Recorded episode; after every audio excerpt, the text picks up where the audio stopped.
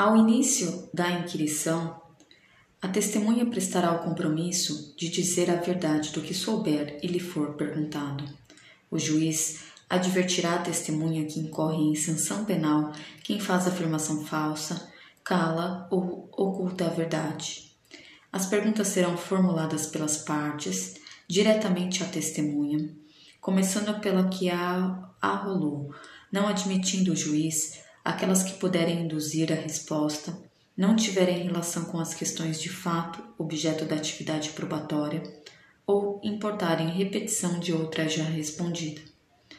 O juiz poderá inquirir a testemunha tanto antes quanto depois da inquirição feita pelas partes. As testemunhas devem ser tratadas com urbanidade, não se lhes fazendo perguntas ou considerações impertinentes, capciosas ou vexatórias.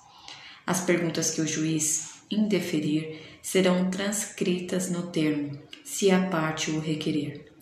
O depoimento poderá ser documentado por meio de gravação. Quando digitado ou registrado por taquigrafia, estenotipia ou outro método idôneo de documentação, o depoimento será assinado pelo juiz, pelo depoente e pelos procuradores. Se houver recurso em processo em autos não eletrônicos, o depoimento somente será digitado quando for impossível o envio de sua documentação eletrônica. Tratando-se de autos eletrônicos, será observado o disposto no Código e na legislação específica sobre a prática eletrônica de atos processuais. O juiz pode ordenar, de ofício ou a requerimento da parte, 1. Um, a inquirição de testemunhas referidas nas declarações da parte ou das testemunhas. 2. A acariação de duas ou mais testemunhas ou de alguma delas com uma parte, quando, sobre fato determinado que possa influir na decisão da causa, divergirem as suas declarações. Os acariados serão reperguntados para que expliquem os pontos de divergência, reduzindo-se a termo o ato de acariação. A acariação pode ser realizada por videoconferência ou por outro recurso tecnológico de transmissão de sons e imagens em tempo real.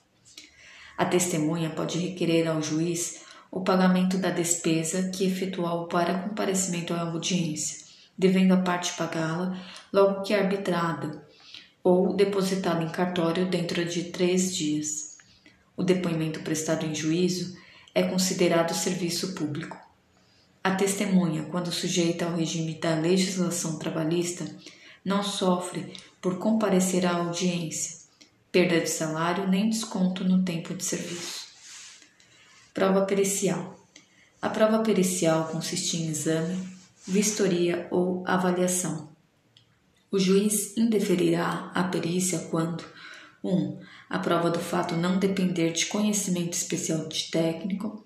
2 for desnecessária em vista de outras provas produzidas. 3. A verificação for impraticável. De ofício ou a requerimento das partes, o juiz poderá, em substituição à perícia, determinar a produção de prova técnica simplificada, quando o ponto controvertido for de menor complexidade. A prova técnica simplificada consistirá apenas na inquirição de especialista pelo juiz sobre ponto controvertido da causa que demande especial conhecimento científico ou técnico. Durante a arguição, o especialista, que deverá ter formação acadêmica específica na área objeto de seu depoimento, poderá valer-se de qualquer recurso tecnológico de transmissão de sons e imagens com o fim de esclarecer os pontos controvertidos da causa. O juiz nomeará perito especializado no objeto da perícia e fixará de imediato o prazo para entrega do laudo.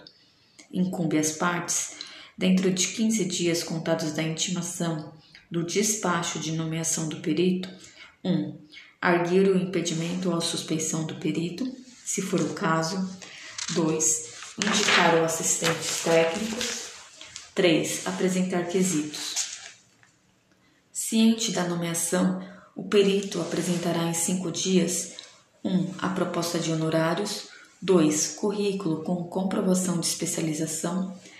3. contatos profissionais, em especial o endereço eletrônico para onde serão dirigidas as intimações pessoais.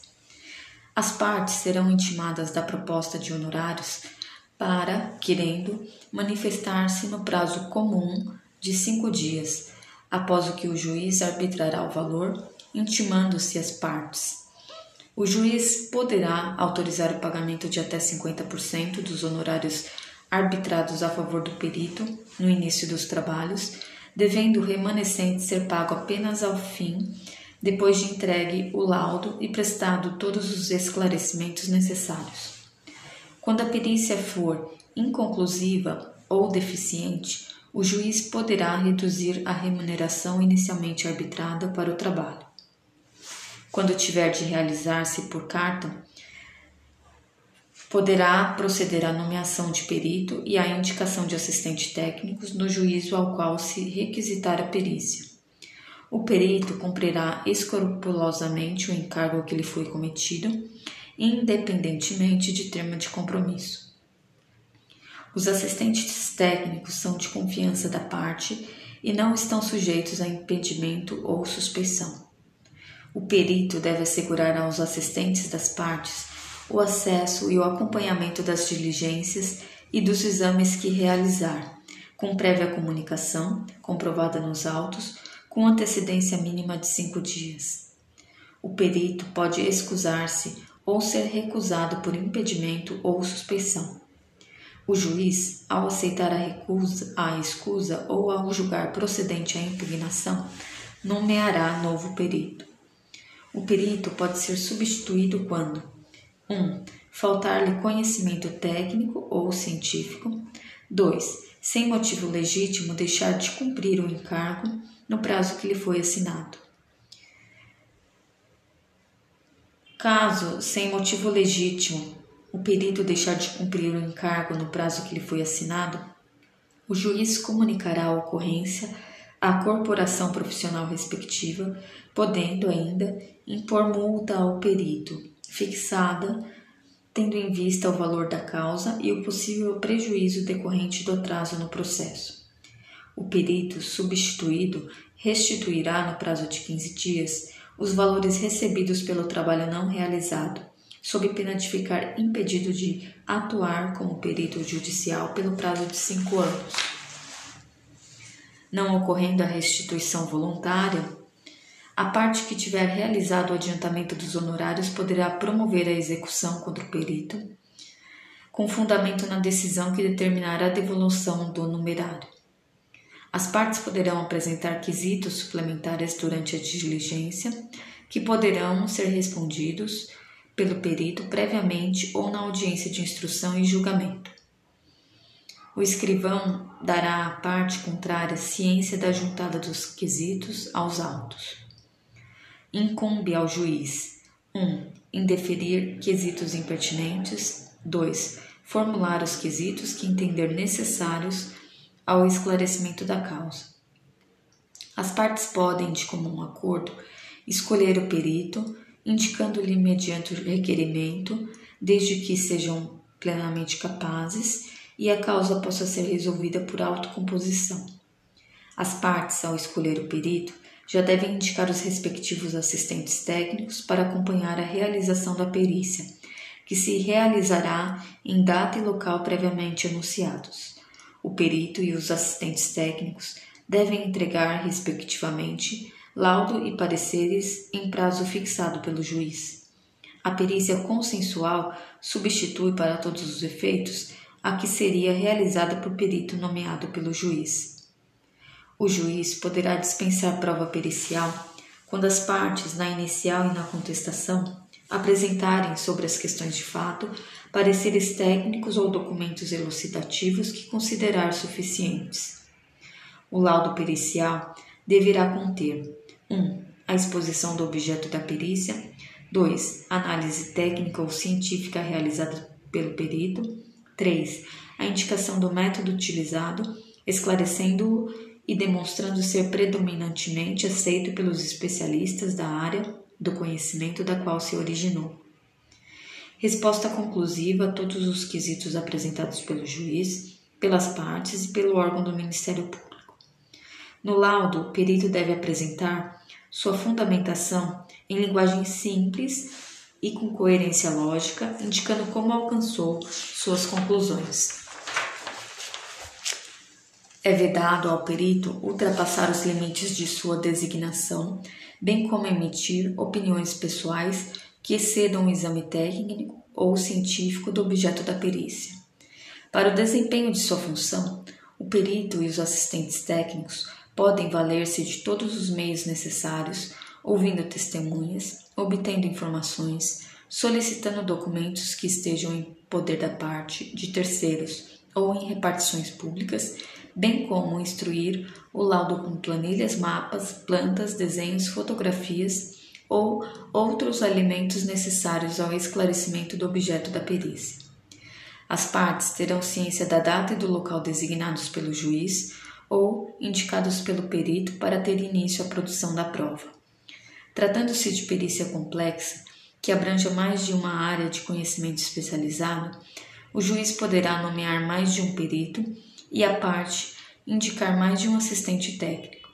Se o perito, por motivo justificado, não puder apresentar o laudo dentro do prazo, o juiz poderá conceder-lhe, por uma vez, prorrogação pela metade do prazo originalmente fixado. O perito protocolará o laudo em juízo, no prazo fixado pelo juiz, pelo menos 20 dias antes da audiência de instrução e julgamento. As partes serão intimadas para que querendo manifestar-se sobre o laudo do perito do juízo no prazo comum de 15 dias, podendo o assistente técnico de cada uma das partes, em igual prazo, apresentar seu respectivo parecer. O perito do juízo tem o dever de, no prazo de 15 dias, esclarecer ponto sobre o qual exista divergência ou dúvida de qualquer das partes, do juiz ou do órgão do Ministério Público, esclarecer ponto divergente apresentado no parecer do assistente técnico da parte. Se ainda houver necessidade de esclarecimentos, a parte requererá ao juiz que mande intimar o perito ou o assistente técnico a comparecer à audiência de instrução e julgamento, formulando desde logo as perguntas sob forma de quesitos. O perito ou assistente técnico será intimado por meio eletrônico com pelo menos 10 dias de antecedência da audiência. Quando o exame tiver por objeto a autenticidade ou a falsidade de documento, ou for de natureza médico-legal, o perito será escolhido de preferência entre os técnicos dos estabelecimentos oficiais especializados, a cujos diretores o juiz autorizará a remessa dos autos, bem como do material sujeito a exame. Na hipótese de gratuidade de justiça, os órgãos e as repartições oficiais deverão cumprir a determinação judicial com preferência, no prazo estabelecido. A prorrogação, nesse caso, pode ser requerida motivadamente. Quando o exame tiver por objeto a autenticidade da letra e da firma, o perito poderá requisitar para efeito de comparação documentos existentes em repartições públicas e, na falta desses, poderá requerer ao juiz que a pessoa a quem se atribuir a autoria do documento lance em folha de papel, por cópia ou sob ditado, dizeres diferentes para fins de comparação. O juiz apreciará a prova pericial de acordo com o disposto no 371, indicando na sentença os motivos que o levaram a considerar ou a deixar de considerar as conclusões do laudo, levando em conta um método utilizado pelo perito. O juiz determinará de ofício ou a requerimento da parte a realização de nova perícia quando a matéria não estiver suficiente esclarecida. A segunda perícia tem por objeto os mesmos fatos sobre os quais recaiu a primeira e destina-se a corrigir eventual omissão ou inexatidão dos resultados a que esta conduziu. A segunda perícia rege pelas disposições estabelecidas para a primeira. A segunda perícia não substitui a primeira, cabendo ao juiz apreciar o valor de uma e de outra. A segunda perícia não substitui a primeira, cabendo ao juiz apreciar o valor de uma e de outra. Da inspeção judicial. O juiz de ofício ou a requerimento da parte pode, em qualquer fase do processo, inspecionar pessoas ou coisas a fim de esclarecer sobre fato que interesse a decisão da causa. Ao realizar a inspeção, o juiz poderá ser assistido por um ou mais peritos. O juiz irá ao local onde se encontra a pessoa ou a coisa quando julgar necessário para melhor verificação ou interpretação dos fatos que deve observar, quando a coisa não puder ser apresentada em juízo sem consideráveis despesas ou graves dificuldades, quando determinar a reconstituição dos fatos. As partes têm sempre o direito de assistir à inspeção, prestando esclarecimentos e fazendo observações que considerem de interesse para a causa.